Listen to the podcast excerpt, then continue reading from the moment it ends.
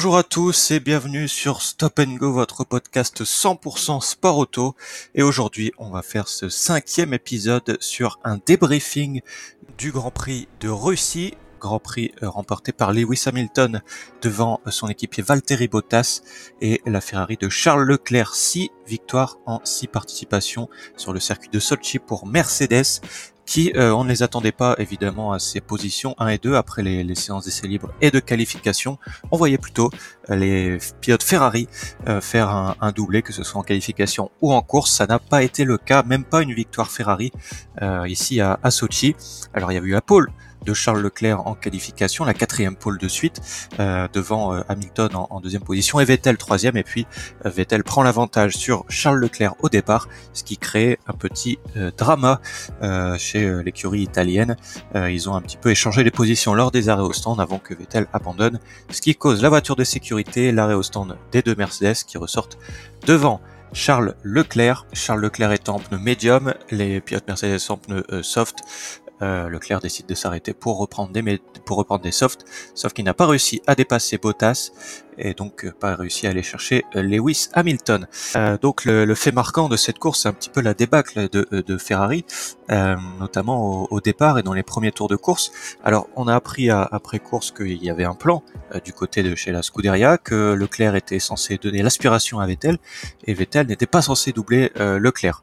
Voilà, ça c'était dans le, dans le briefing d'avant-course, sauf que voilà, Leclerc a eu un petit souci, je pense, du, au niveau moteur, au niveau mécanique, ce qui fait que Leclerc en plus de, Vettel, en plus de, l'aspiration, a pu dépasser son équipier euh, monégasque, ce qui n'était absolument pas prévu par Ferrari.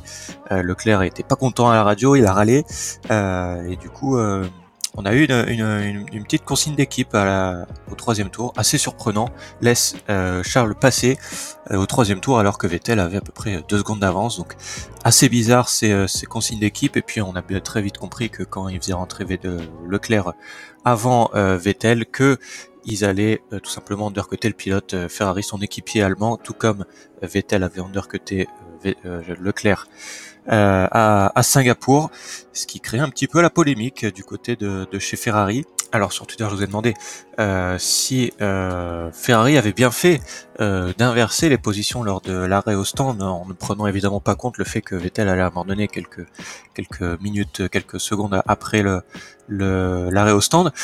C'est non à 81% contre oui à 19%. Vous êtes plutôt majoritaire pour pour ce pour cette inversion des, des positions euh, qui n'aurait sûrement pas dû se faire du côté de chez Ferrari. Des consignes d'équipe une nouvelle fois après euh, Mercedes euh, Mercedes le, week-end dernier à, à Singapour. C'est Ferrari maintenant, un peu plus surprenant. Je pense que l'erreur de Ferrari est, est vraiment bah, du fait de, du briefing et du fait de dire bah tu prends l'aspi mais tu le doutes pas parce que voilà en Russie il y a une énorme aspiration euh, jusqu'au premier virage, enfin, jusqu'au deuxième euh, et ce qui fait que que Vettel en prenant un meilleur départ avec Hamilton en pneu jaune était quasi assuré de se retrouver premier. Voilà, donc euh, 1 et 2 du côté de chez Ferrari, mais pas dans le bon ordre. Euh, du coup là, on a deux pilotes très frustrés. Euh, Déjà après Singapour, euh, Leclerc était bien frustré. Là, bah, ce sera Vettel puisque ce qui s'est passé avec les consignes d'équipe et puis l'abandon. Et en plus Leclerc qui euh, se sent euh, un petit peu lésé par par le par la par la Scuderia et du coup on a deux deux pilotes frustrés. On a vu une image qui circule du débriefing assez incroyable avec avec et, les deux pilotes qui sont contre le mur, tête baissée, vraiment tels des, petits enfants euh, au CP. C'est vraiment une image assez surprenante et parallèlement, on a les pilotes Mercedes qui eux sont tout tranquilles euh, durant la séance de débriefing. Une image assez assez cocasse. Donc on verra comment cette euh, cette euh, association, ce duo de pilotes va va évoluer, mais très clairement il va y avoir une ambiance qui va se détériorer, qui s'est déjà détériorée depuis Singapour et et même depuis Monza où, où Leclerc n'a pas donné l'aspiration à, à, Vettel et l'a même doublé et du coup Vettel n'a pas pu faire de tour et et voilà, donc euh, on va voir comment ça va évoluer donc lors de la prochaine course au Japon dans deux semaines sur le circuit de Suzuka, un circuit que Vettel apprécie. Il est rapide, souvent rapide sur ce circuit, donc on verra comment euh, comment ça va se dérouler. Mais j'ai très peur de de l'ambiance qui pourra régner chez un Scuderia qui va se se détériorer, je pense. Euh, et du coup, c'est un parallèle avec Mercedes où là tout roule, tout roule depuis euh, depuis Sochi parce qu'ils avaient pu gagner depuis août avec le Grand Prix de Hongrie et la victoire d'Hamilton. On avait enchaîné une victoire de Leclerc à Spa, une victoire de Leclerc à Monza, une victoire de Vettel à Singapour, et là c'est le renouveau pour l'écurie Mercedes entre guillemets avec la victoire de Lewis Hamilton devant Valtteri Bottas, doublé Mercedes. Toto Wolf qui disait on a pu souffert comme ça depuis 2013. Là, ils ont gagné sur un circuit où ils devaient pas forcément gagner puisque c'était les Ferrari qui étaient grandes favoris. Et voilà, c'est plus dû au fait que Ferrari ne sait pas gérer deux top pilotes. Euh, ça va être très compliqué pour Ferrari si en plus ils doivent se battre pour le titre l'année prochaine de pouvoir gérer ces, deux pilotes. Hamilton lui prend encore plus euh, d'avance au, championnat devant, devant Bottas et, Leclerc. Euh, Verstappen termine à la quatrième position une course un petit peu anonyme du pilote Red Bull. Alex Albon a, plutôt bien remonté depuis la, la pit lane, il est remonté à la cinquième position. Euh, devant Carlos Sainz, le meilleur des autres, qui a fait une très très belle course, je trouve. Le pilote, le pilote McLaren, McLaren qui n'a plus marqué autant de points depuis 2014. Ils ont 101 points pour le moment, alors qu'en 2014 ils en avaient 170, euh, je crois, ou 180 ou 140 peut-être, euh, je crois que c'était 140, ça, je sais plus trop. alors que en 2014, on rappelle, hein, les points étaient doublés lors de la dernière course. Perez finit septième devant Norris, Magnussen termine neuvième et place Haas dans les points et euh, Nico Hülkenberg finit à la dixième position. On note donc les abandons des deux Williams, qui est assez rare. Euh, Vettel, euh, donc sur problème mécanique, Gros, Grosjean avec le crash du premier tour, et Daniel Ricciardo également à cause du crash du premier tour. Fait de course, je pense que c'était la bonne décision. Euh, sandwich entre les, trois pilotes, entre euh, Grosjean, euh, Ricciardo et, Giovinazzi. Un fait de course, rien de plus, entre ces, trois pilotes. Le Grand Prix de Russie a aussi vu le retour de la F2 et de la F3, avec deux, deux sacres dans ces catégories. Alors en F3, on a vu le titre pour Robert Schwartzmann. je ne sais pas si l'année prochaine, il a un volant pour la F2, mais ce serait très logique qu'il remplace, je pense, Gelael et qu'il soit l'équipier de Mick Schumacher pour la saison 2020 euh, de, F2. On a vu d'ailleurs euh, en F3 la signature de David Schumacher, le fils euh, de Ralph Schumacher, qui fera donc ses débuts en F3. Un nouveau Schumacher, il y aura deux Schumacher lors des courses un petit peu européennes et également Bahreïn et, Abu Dhabi. Abu Dhabi, je sais pas si l'F3 il roule, je suis pas sûr. Mais voilà, donc deux Schumacher euh, qui ont un avenir tout tracé en, F1, je pense, et qui on verra dans le, futur. Pour ce qui est de la F2, on a vu le titre pour Nick De Vries, le pilote qui roulera en Formule électrique l'année prochaine. Euh, voilà, un titre logique euh, acquis pour Nick De Vries. C'était sa troisième saison pour le pilote. qui la course de F2 sprint a notamment été marquée par le crash impressionnant entre Mazepin, Matsushita et euh, Jack Aitken. Euh, Jack Aitken qui a court-circuité, coupé le, deuxième virage, qui a bien pris euh, derrière les, panneaux, ce qui n'a pas été le cas de Mazepin qui lui a totalement coupé sans passer par les panneaux sur le côté, ce qui a du coup percuté euh, Aitken et qui l'a envoyé directement sur Matsushita. Matsushita qui a percuté très violemment le mur. On n'a pas eu de nouvelles pendant un certain temps, on a eu très peur.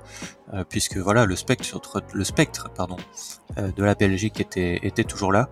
Euh, plus de peur que de mal. Les deux pilotes sont à l'hôpital, je crois qu'ils sont sortis, mais aucune fracture, voilà, que de que des, émotions fortes et rien de très très grave pour ces deux pilotes.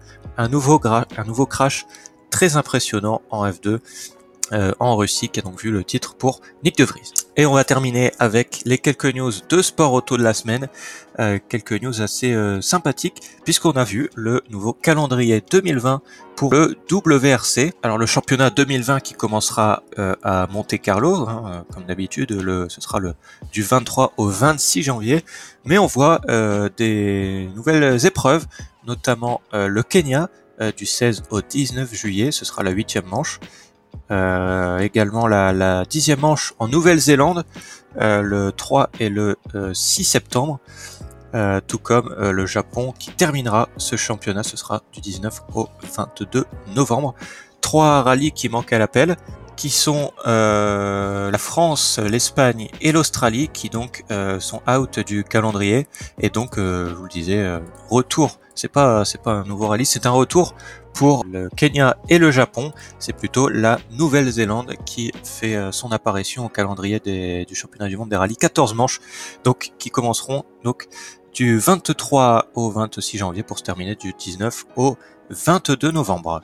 Autre info, euh, c'est McLaren et Mercedes qui sont de nouveau ensemble en 2021 jusque euh, donc pour quatre saisons euh, minimum. Et donc McLaren qui se sépare de Renault, coup dur pour Renault qui va donc perdre un four, enfin un client qui rapporte évidemment de l'argent mais qui coûte aussi de l'argent pour produire des moteurs.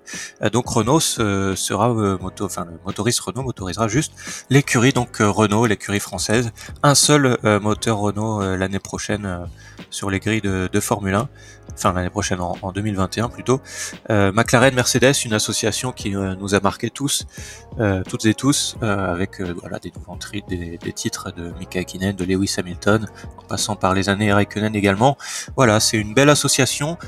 Je sais pas si ça va vraiment aider euh, McLaren à revenir aux avant-postes. En tout cas, ça va être une association très intéressante pour euh, McLaren. Et on termine les quelques news de la semaine avec le système de points modifié pour le GT World Challenge Global en 2020. Euh, en effet, SRO Motorsport a confirmé qu'un changement de système d'attribution des points sera l'effectif en 2020 en GT World Challenge. C'est un championnat de 23 courses entre les séries GT World Challenge Europe, Amérique et Asie, euh, en récompensant les engagements Customer Racing des marques présentes en GT3. Sera composée la meilleure voiture de chaque marque inscrite dans chaque catégorie Pro, Silver, Pro, Amateur et Amateur, avec donc le barème suivant 25 points pour une course sprint, 50 sur les épreuves endurance de 3 et 6 heures, 75 pour les 8 heures de Californie et le Shanghai 888 et 100 points pour les 24 heures de Spa. Comme cette année, les points seront multipliés par le nombre de voitures présentes dans la Voilà pour ce cinquième épisode de Stop and Go, euh, ce petit débriefing du Grand Prix de Singapour. On devrait se retrouver euh, lundi prochain, c'est pas sûr, donc regardez sur les réseaux sociaux pour euh, vous tenir au courant, mais normalement lundi prochain, il y aura le sixième épisode. D'ici là, portez-vous bien, salut à tous.